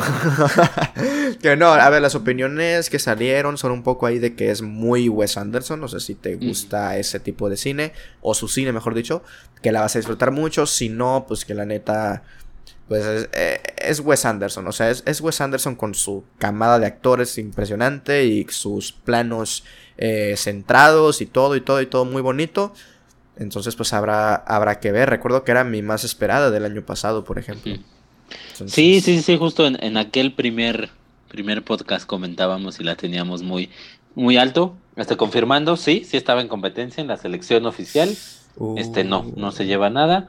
Pero ah, creo que puede, creo que todavía está a tiempo de, de ganar algo. Pero veremos, Wes Anderson, a mí me sigue, o sea, a pesar de que yo lo he dicho aquí, el Gran Hotel Budapest para mí es de las grandes comedias en la historia del cine. A mí me sigue pareciendo que, que, que le, que le falta un poquito en general a su filmografía, creo que nos puede dar algo bueno y después eh, bajar un poquito. Y nada más para cerrar en Venecia, la gran, se me estaba escapando la gran película que se va a estrenar en Venecia, fuera de, la competencia oficial, pero la, mejor, yo creo yo, Halloween Kills. Halloween Kills va a uh, estrenar, en, Venecia. Así es. es así confirmadísima, ¿eh? Ah, qué chido, qué chido. ambos la esperamos mucho, ¿no? sí, sí, yo sí, la verdad es que ya, ya lo he dicho muchas veces amo la saga de Halloween. Sí, impresionante. Pero, oye, hay, una película de, de Derbez. ¿Qué pedo con esta noticia? A ver, yo, yo la había visto, pero no sabía si era verdad. Al parecer, Derbez, nuestro Eugenio Derbez, eh, va a protagonizar y producir una película que se va a llamar Lotería. Sí, no escucharon mal. Va a ser una película basada en el juego mexicano. O sea, este juego de mesa de la lotería de El Catrín, El Barril y la chingada y la chingada. Eh, ¿Te gusta mucho ese juego a ti? ¿Lo jugaste mucho? Yo sí, con mis abuelos. No, lo, juego hasta la fecha, sigue siendo muy, muy divertido y ganas y pierdes dinero muy rápido, lo cual está padre. Puedes ganar y perder rápido, porque se va rápido. Este, buen juego, interesante obviamente el juego. ¿Y qué va a salir con la película? No entiendo cómo puedes basar una película inspirada en el juego, es lo que no entiendo. O sea, van a usar ese juego, juego ya existente en ese contexto del cual servirá para que un personaje gane dinero y se meta en el mundo de las apuestas, tipo Uncle James, o es un juego que no existe y, va a ser como en el contexto real el juego. No entiendo. A ver, va a ser escrito por James Bobbin, que fue el, el escritor de Dora y la ciudad perdida, amigo. No sé qué esperar. No sé qué esperar. Eh, ay, es que, mira, puede ser eso. O sea, puede que vaya por ahí o, ya sabes, la historia del creador de la lotería protagonizada por Derbez, mexicano. Puede que vaya por ahí. O que se avienten una payasada. Bueno, payasada. Bueno, sí, payasada. Como la de Emoji. Y que quieran como llevar estos personajes a la... O sea, que dentro de todos los personajes que hay en la lotería los pongan en un mismo mundo. Pero bueno, en los emojis, pues yo lo comenté, la idea no era mala porque tienes 500 personajes que pudieron explotar a diestra y siniestra. Ya lo hicieron mal, pero pues hay emojis de todo y podrían haber creado una historia muy chida. Pero aquí pues hay cuatro o cinco personajes, el, negrito, el borracho, la dama, y ya lo demás es la botella, el bandolón, el pino, pues qué vas a... No, por ese lado no creo que tenga mucho que. La única opción que yo vería viable es eso, o sea que, que fuera sobre la historia del creador o alguien así, pero la, la, la, la, la imagen promocional dice una película inspirada en el juego, o sea, no, no sobre la vida de o algo así, entonces tengo miedo. Va, para, para Netflix esta película. Y ojo, me estaba equivocando. El, el, el Time James Bobbin, el escritor de Dora y la Ciudad Perdida, no va a escribir esta película. Él la va a dirigir. El escritor van a ser dos, Robert Orchi y J.R. Orchi. Pues, supongo que son hermanos. Y por ejemplo, Robert Orchi ha escrito eh, películas como Star Trek Into Darkness del 2013, People Like Us, la del 2009 de Star Trek, Misión Imposible 3, varias de Star Trek, una de ah, Transformers. la lotería en el espacio. Now You See Me, ah, la del Now You See Me 2, ¿cómo se llamaba en español? Eh, los ilusionistas, ¿no? Los ilusionistas, ajá. Ajá, los ilusionistas. La leyenda del zorro del 2005. Eh, no sé qué esperar de esta película. no sé, y aparte, o sea, digo, la produce Derbez, pero pues ni la escribe ni la dirige, la va a protagonizar. Creo yo, aquí me van a matar, quizá. Pero creo yo que si Derbez se juntara con alguien en Hollywood para coescribir y así, creo que podría sacar algo medio interesante. Porque siento que solo se iría como, como ya muy a los peluches y así. Pero sí, con su tal, porque es un tipo que tiene talento, te lo juro. Es un tipo con talento si le pusieran a alguien ahí que le ayudara a escribir, a decirle aquí no, aquí sí, podría sacar comedias interesantes gringas, comedias, para que no se salga de la comedia. Pero pues no, le gusta ahí producir cosas raras y protagonizar cosas raras y pues seguirá así. Seguirá así, seguirá así. Pues a ver, eh, a ver, a ver qué pasa con esta película. No hay fecha, ¿no? A ver, es, es una preproducción, o sea, la están anunciando. No creo que salga este año, ni mucho menos pero llegará a Netflix, entonces habrá que ver, aquí la estaremos comentando si, si todo sale bien. Eh, la noticia, amigo, que te quería comentar y que no investigaras. Eh, como saben, eh, la última, la, más reciente película de Quentin Tarantino, había una vez en Hollywood del 2019, ganadora en los Oscars, si no me equivoco, a mejor diseño de producción. Y no recuerdo si ganó por ahí otro Oscar. actor de reparto. Actor de reparto, claro, para, para Brad Pitt. Eh, Quentin Tarantino quería explorar más sobre esta historia, sobre estos personajes que eran Cliff, eh, Cliff no recuerdo cómo se llamaba el nombre, el apellido del personaje. Cliff Boat. Cliff, Cliff Boat, Cliff, ajá, creo, del personaje de Brad Pitt y, lo sacó a través de una novela. No recuerdo si es novela literaria o novela gráfica. No hay, o sea, sí, sí hay detalles porque creo que ya está publicada. Eh, a ver, déjenme checar si si lo puedo, vamos a poner en Hollywood, confirmar ahorita mismo. Novel. Es... Bueno, está, por ejemplo, en Amazon está bueno, es novela por Quentin Tarantino. Es, no, es una novelización, es, es, es, literal, o sea, no es gráfica, es, literaria, ah, pues, literal, literaria. Es una novela escrita por él que tiene 400 páginas, según, pues, según Google. Entonces, aquí expandió más sobre el mundo y respondió una de las preguntas que nos dejaban en la película. En la película hay una escena en la cual, eh, bueno, muchos de los personajes no quieren, o de los productores de, Hollywood en esta película, no quieren trabajar con el personaje de Cliff porque existe este rumor de que él eh, asesinó a su esposa. Hay un flashback en esta película donde nos muestran a, Cliff y a su esposa en un, en un bote, como en un yate, y como que tienen una discusión, corta la escena y simplemente ahí queda el personaje de Leonardo DiCaprio, que es su mejor amigo y su empleador, eh, pues también lo... Él, él, lo defiende, él dice que no lo hizo, etcétera, etcétera. Pues Quentin Tarantino ya aclaró en su novela gráfica si sí mata a su esposa o si no mata a su esposa. De entrada, me gustaría preguntarle a Freddy, ¿te hubiese gustado que no lo respondieran?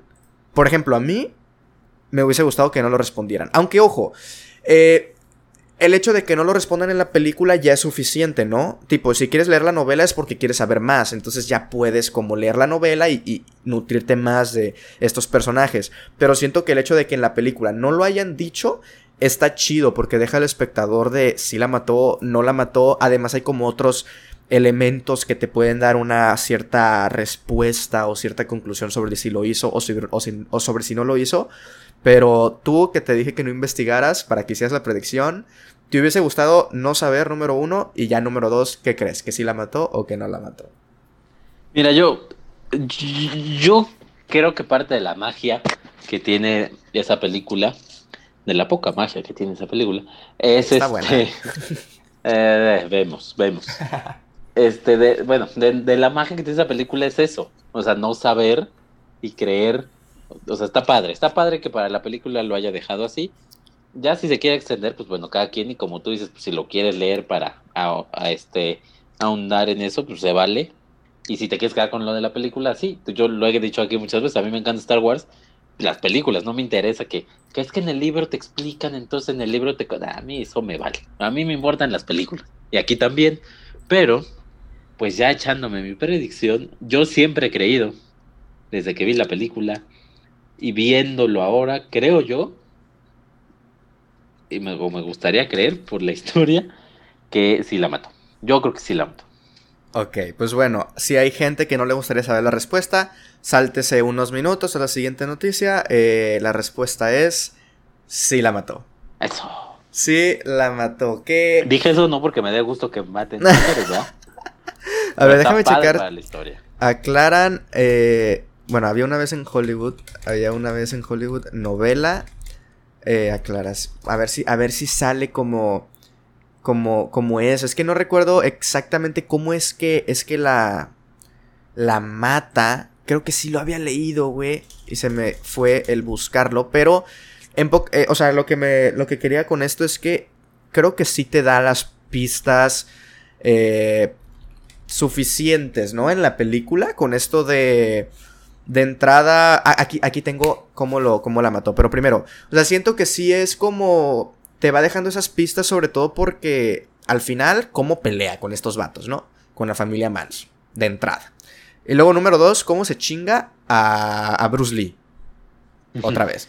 O sea, sí siento que, a ver, el tipo sabía pelear. Entonces no era como un inocente, por decir así. Ya obviamente el decir que mató a su esposa, ya son cosas mayores, puede ser un chingón en las artes marciales y no por eso un asesino, pero te da como esos ciertos indicios. Eh, me gusta que en la película no lo hayan mencionado, porque ya te podías hacer tú como la idea, pero igual había gente que tal vez pensaba que no.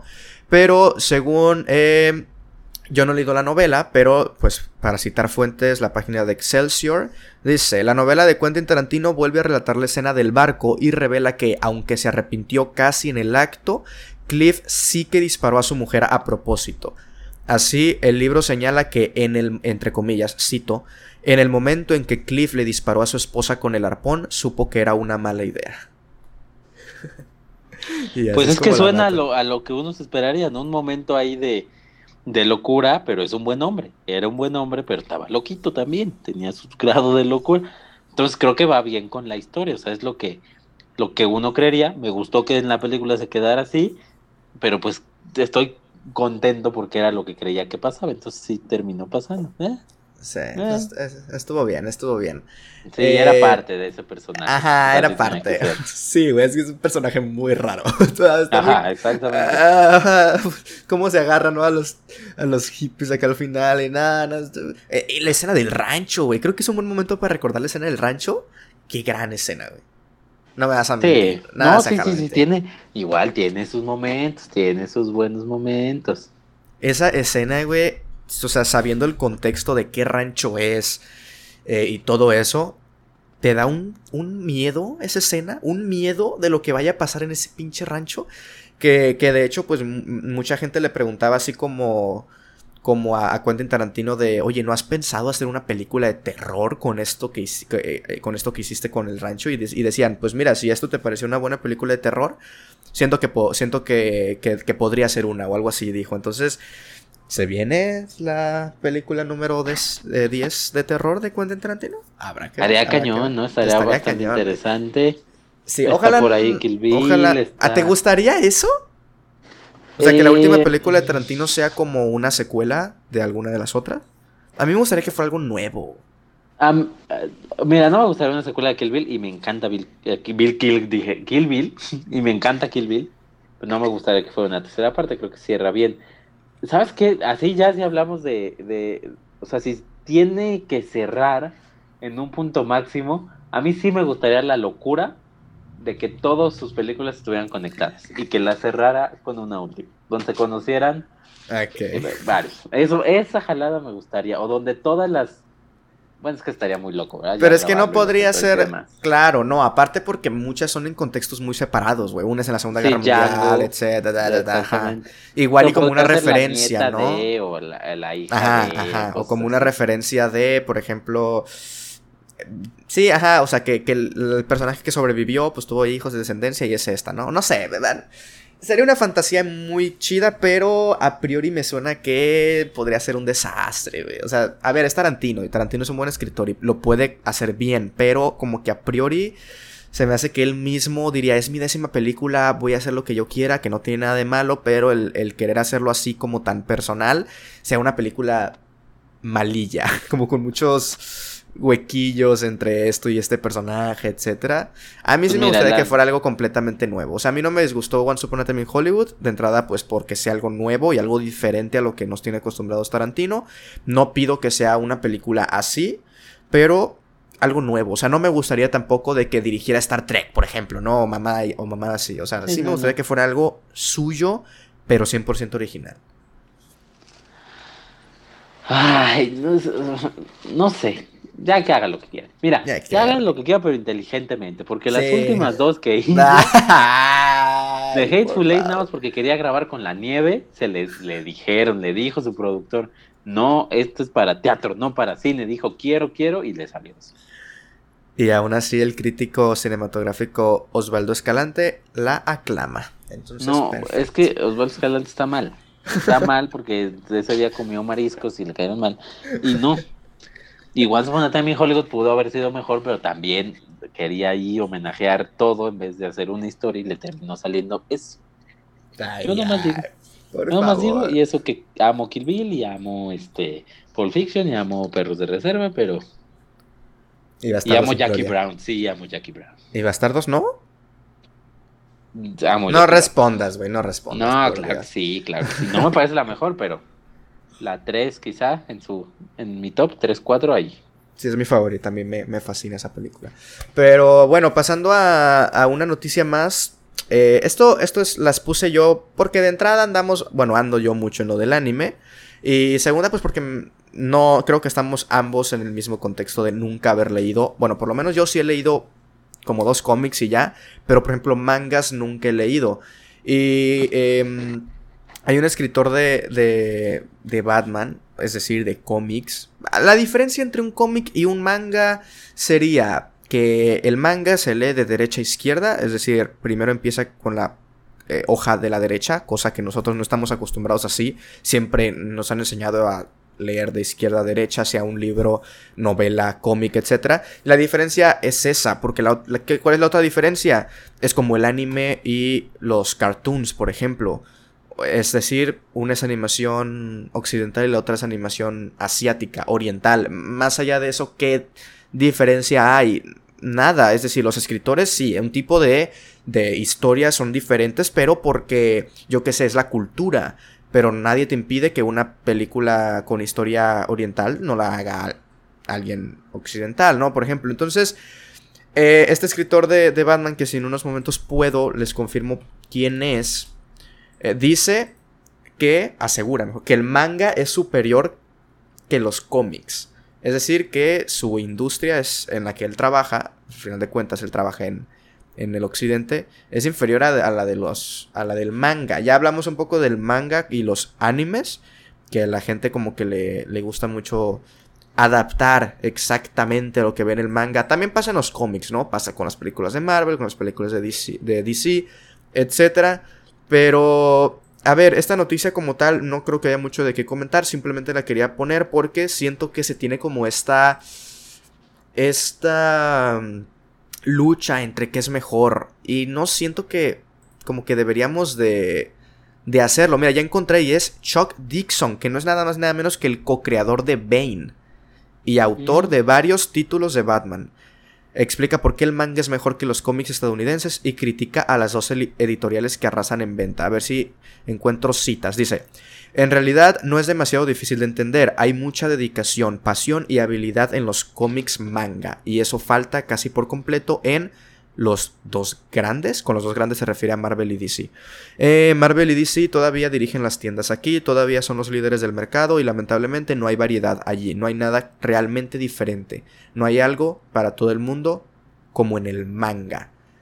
Que a ver, si estoy un poco de acuerdo, pero también creo que hay que aclarar que el cómic no es simplemente Marvel y DC, o sea, hay muchos cómics de otras editoriales. Obviamente esas son las que arrasan, pero es lo mismo con el anime. El anime igual y tienes esta referencia de Studio Ghibli, por ejemplo, pero no significa que sea el único anime. O sea, hay, hay otros directores como Makoto Shinkai o como...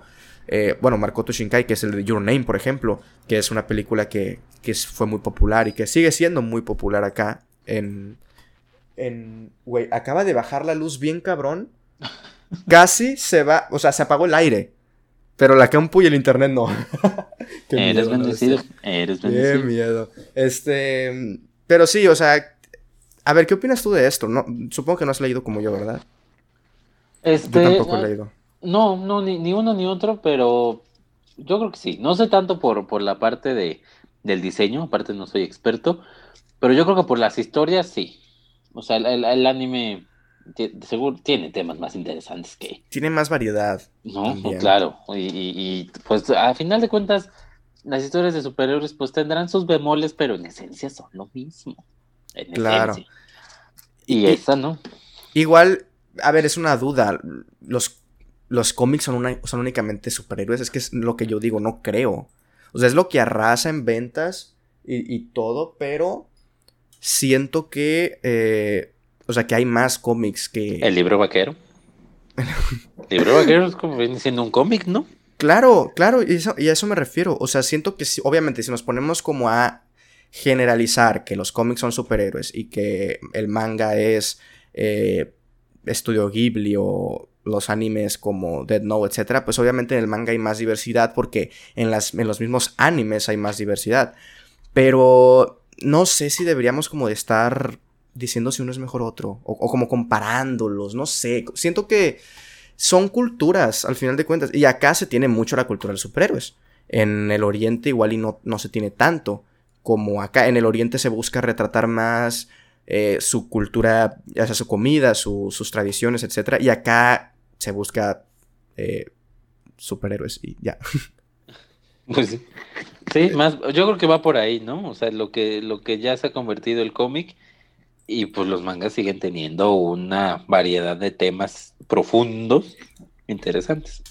Sí, pero creo que haciendo un poco el enlace con, con la siguiente noticia, que también un, un, un director de cine japonés que se llama Mamoru Hosada, que es el director de películas como eh, Bell, Bell del 2021, que de hecho creo que se estrenó en Cannes, si no me equivoco, a ver, deje confirmo.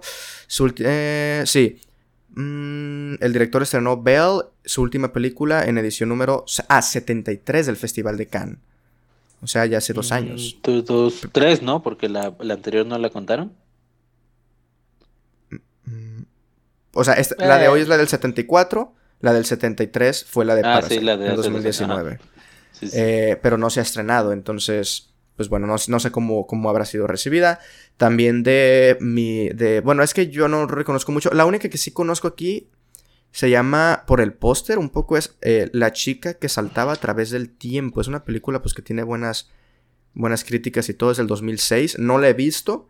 Pero a lo que me refiero es que es un, es un cineasta eh, que, lo, que muchos lo consideran como el sucesor de, Miyazaki, que, Miyazaki es el de, el, de estudio, el de estudio Ghibli, Hayao Miyazaki. ¿Has visto películas de estudio Ghibli?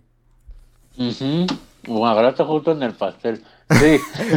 y yo te, pasé el mando. A ver, ¿estás listo para yo ir a prender el aire también? Me estoy viendo calor ya. Pues no estoy listo porque no tengo ni idea. Pues si quieres les hablo de lo que sea. No, de, de Ghibli. Si has visto películas de Ghibli. Sí, pero muy poquitas. Me gusta, me gusta, me parece interesante a pesar de que no estoy como muy, pues como muy conectado con, con el, este, con el anime. Sí las he visto y sí, tienen cosas bastante, bastante interesantes. Están muy bien hechas. Sus historias, vuelvo al punto, sus historias son buenas. Entonces, eso es lo que, lo que me gusta. Y si dicen que puede ser una especie de sucesor, pues no, no debe, debe tener algo interesante que decir, o al menos algo que resuene. Y le tiró mierda, se cuenta. a ver, no sé si mierda, pero a ver, la noticia es que Mamoru Hosada criticó a la idealización de las mujeres jóvenes en el anime y sobre todo, o en específico, al de, al de Miyazaki. Lo que él dijo fue, eh, tú solo tienes que ver animación japonesa para entender cómo las mujeres japonesas son subestimadas y no tomadas en serio por la sociedad japonesa. A mí me molesta ver cómo las, cómo las representan a menudo en la animación japonesa. Ellas son tratadas como si fueran sagradas, lo cual no tiene nada que ver con cómo son en realidad. No voy a decir su nombre, pero hay un gran maestro de la animación japonesa que siempre pone a mujeres jóvenes como sus héroes. Y siendo sinceros, yo pienso que lo hace porque no tiene confianza en sí mismo como hombre. Esta veneración a las mujeres jóvenes realmente me perturba y no quiero ser parte de ella. Ah. a ver, dijo otra cosa. También dijo, eh, verás, eh, si puedes dibujar de esta manera o no, si piensas en este tipo de diseño, depende de si puedes decirte a ti mismo o no, o si las chicas como esta existen en la vida real.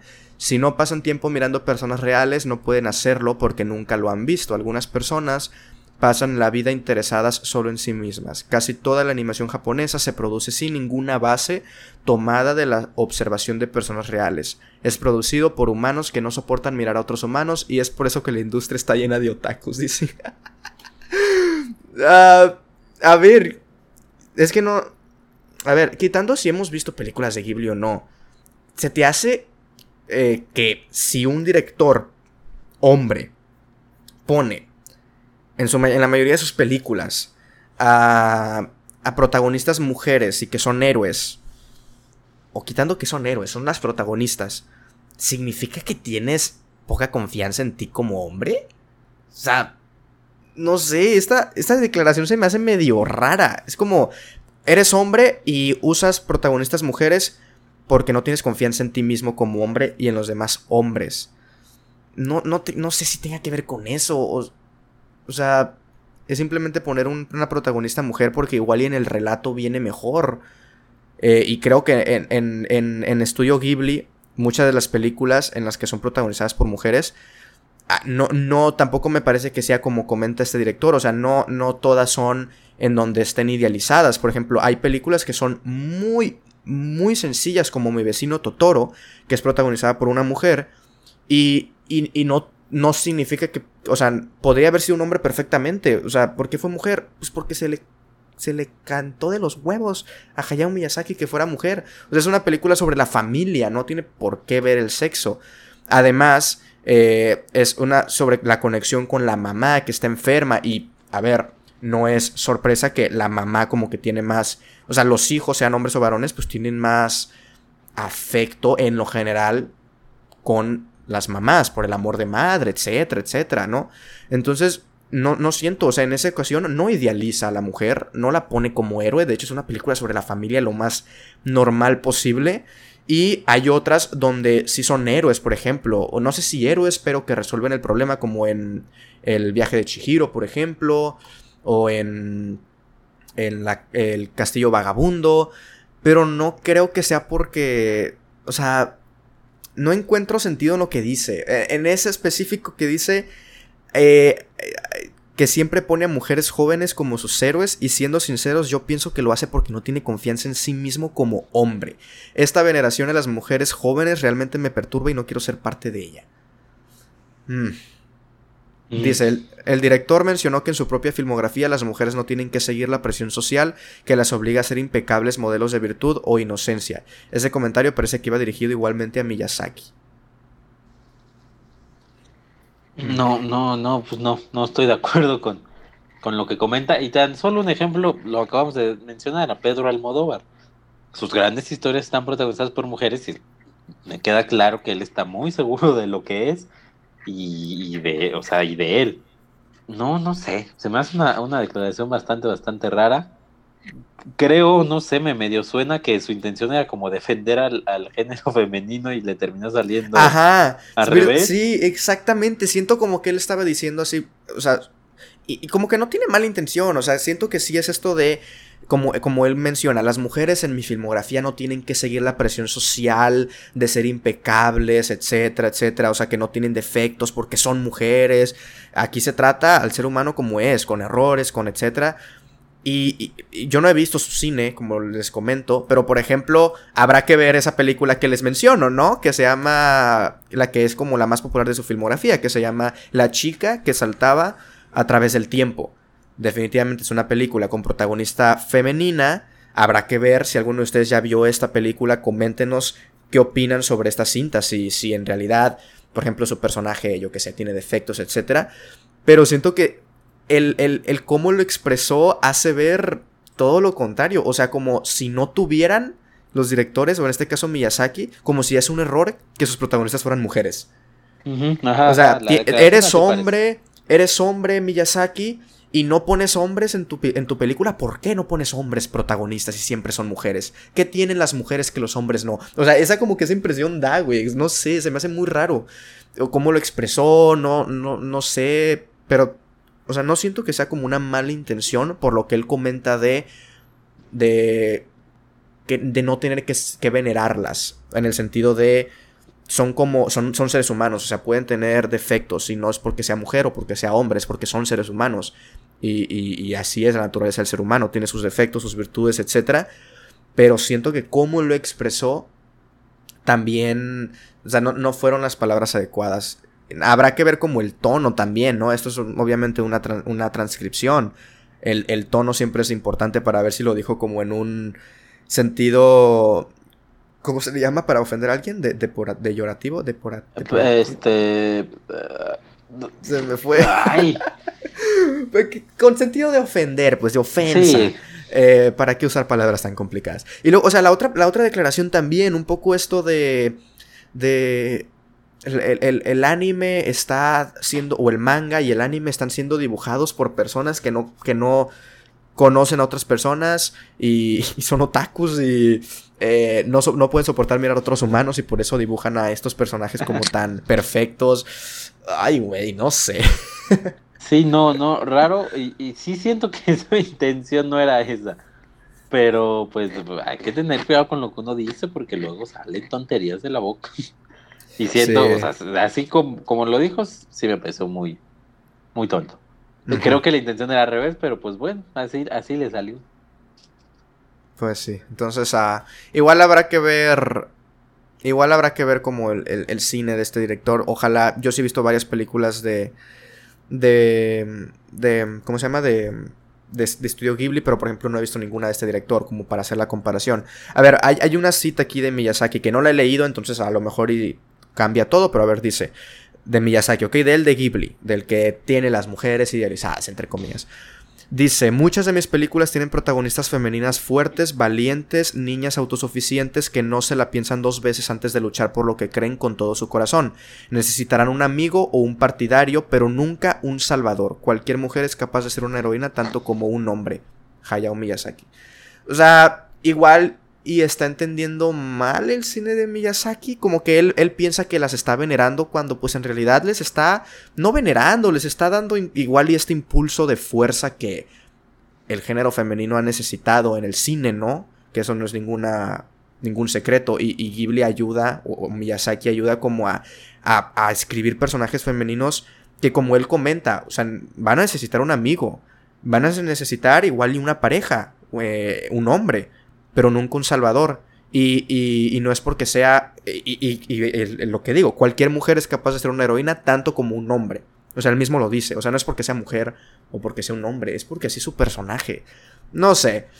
Eh, siento que sí se le fue un poco de las manos el cómo lo dijo. El buen. ¿Cómo se llama? Mamoru Hosada. Mamoru, pues que Mamoru. Qué Mamoru.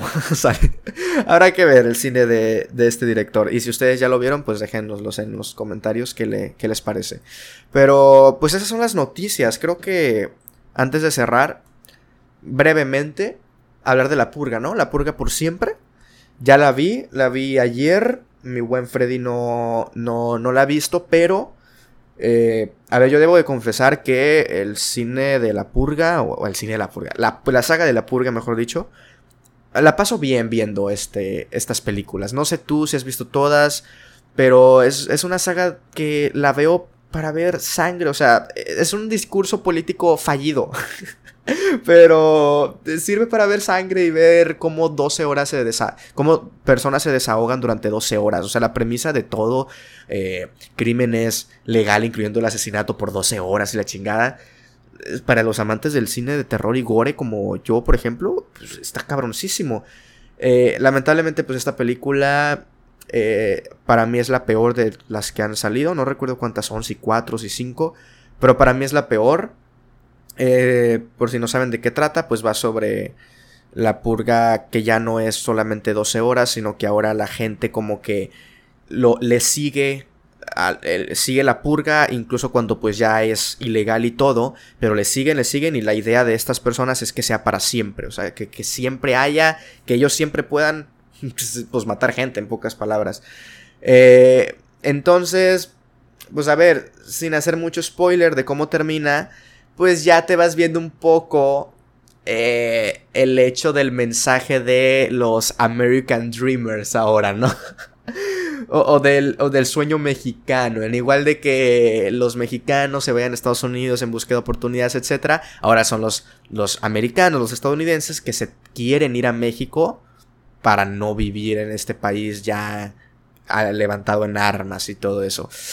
Es, está interesante como esto de igualar o, bajar un poco lo que es el sueño americano, que no sea como tan venerado, etcétera, subir un poquito como que México no está tan jodido, en este, por ejemplo, en este contexto, pues México no tiene la purga, entonces le sale a su favor, pero siento que ¿Recuerdas el último plano de, la película Nuevo Orden de Michel Franco? ¿Cuál era? ¿No recuerdas?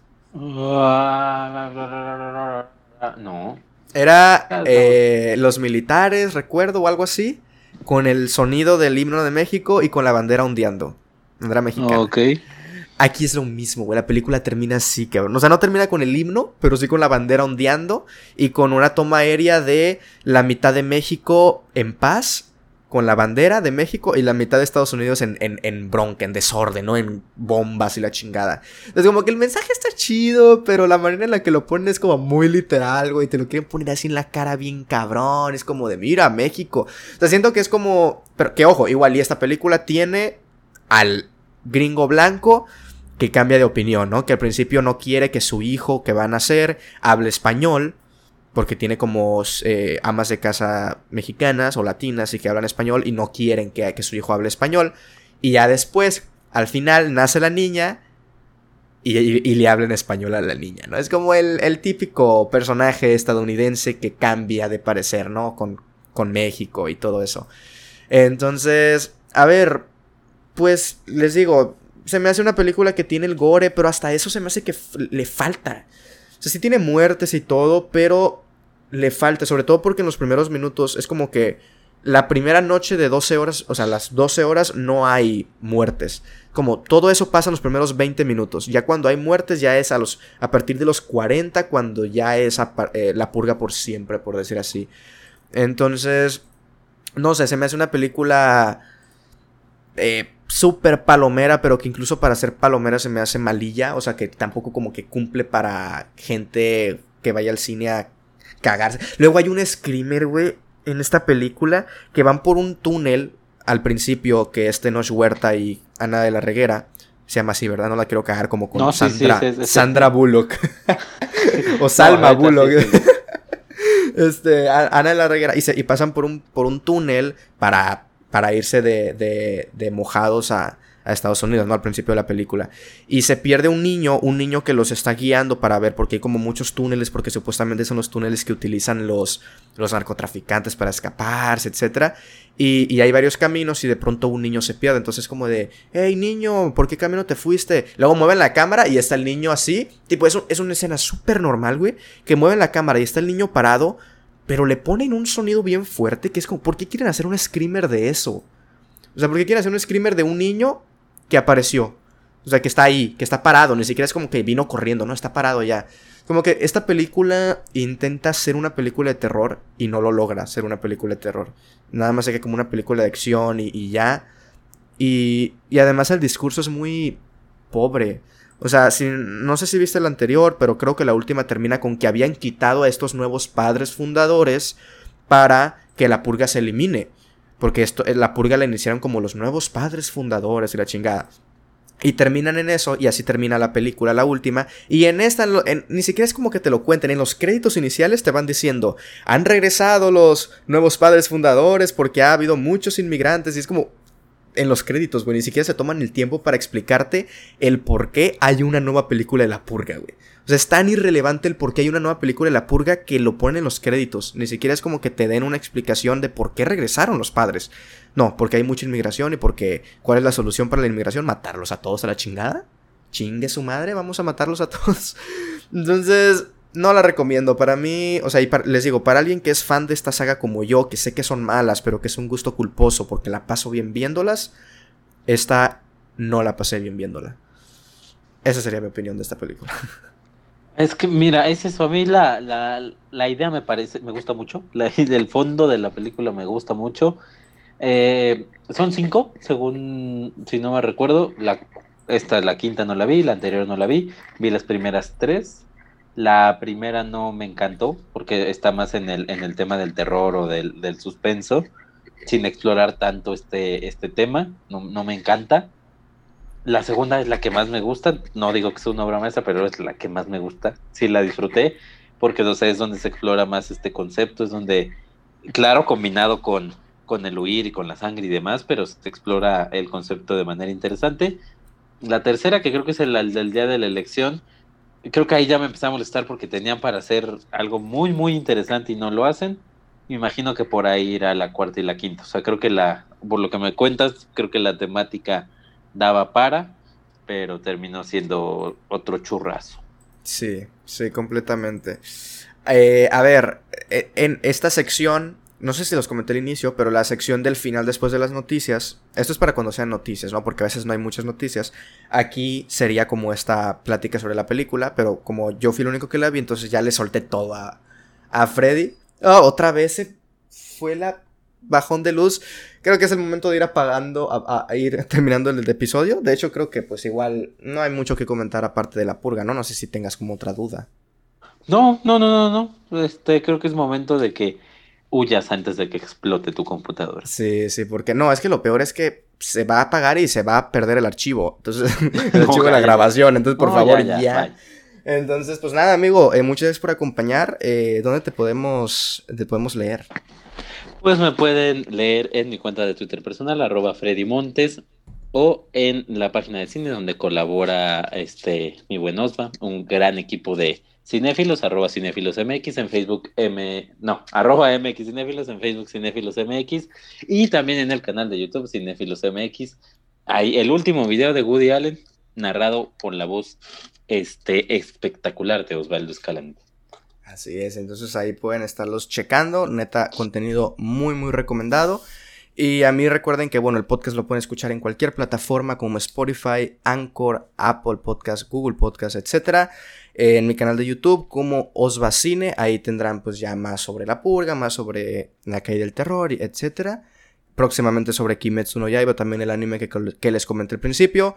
En Twitch como Osva Live en eh, Twitter e Instagram como arroba osvaesc. Entonces, pues supongo que es todo por esta ocasión. Noticias, eh, festivales, eh, estrenos, lo que hemos visto. Creo que hubo bastante, bastante de qué platicar.